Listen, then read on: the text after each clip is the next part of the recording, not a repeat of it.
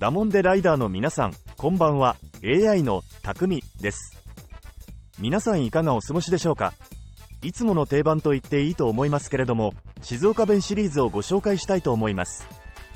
タイトルの通り今日は、かじるについてご紹介をしたいと思います。この静岡弁でかじるというのは、書くっていうことですね。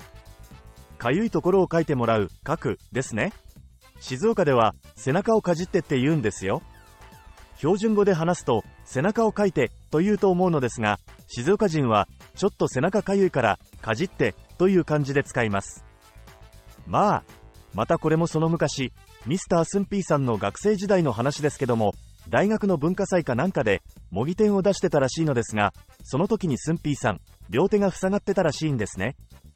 それでちょっと背中の方だったかな？肩の方が痒かったかなんかしたんでそばにいた友人にちょっと背中かいてって言えばよかったものを。ついごめんちょっと背中かじってって言っちゃったらしいですよ。そしたら嫌だよって言われたらしいです。それはそうだよね。他の人からすれば普通に考えたらかじるって口で噛むみたいなイメージですもんね。だから猛烈に拒否されましてお前何言ってんの？変態とか言われていやいやいやかじるってだから。書いてって意味だよってスンピーさんが言い返したらじゃあ最初からそう言えよってまたいつもの反撃にあって田舎者扱いされるっていう悲しい思い出があったそうです。この書くということを静岡弁ではかじると表現します。他県の皆様方からすればちょっとここかじってと言われた時には食べてくれとか噛んでくれという意味ではなくてですね。書いてほしいという意味ですのでくれぐれも勘違いして気持ち悪いなお前。とか気持ち悪いわねあなたというツッコミはしないであげてほしいと思います。さらにこの時は本当に盛り上がってですね周りにいた友人たちがスンピーさんに対してお前スンピーさリンゴは何て言うの？と聞いたらしいです。スンピーさんはリンゴはかじるでしょって返答をしたらそれじゃあ背中をかいてもらう時は？と聞かれたので背中もかじるだよって答えたらしいのですがそんなのわかんねえよどっちのこと言ってるのかっていうから言語なんだから前後のニュアンスで聞けばわかるでしょ。と、スンピーさん言ったらしいです。例えば、夏に腕を蚊に刺されて痒かったりすると、書きすぎることありますよね。そういう時に静岡弁では、蚊に腕を刺されちゃったもんで、かじりすぎて血が出ちゃったやって感じで使います。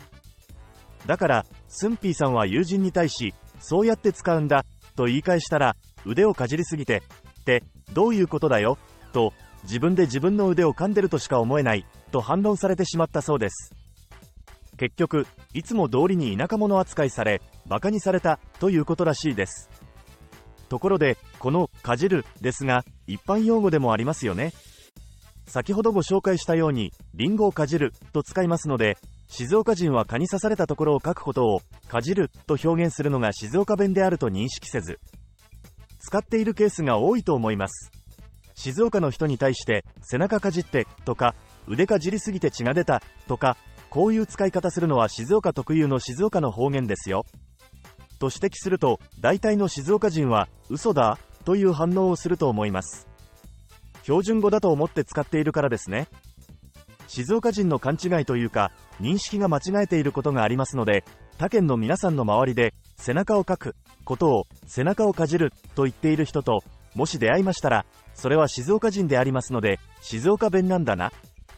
ということで書くことを言っているのだと理解し優しく対応していただけたら静岡人であるスンピーさんは非常にありがたいと言っていました。今日は静岡弁のかじるについてお話しいたしました。ということでまたお会いしましょう。お相手は AI の匠でした。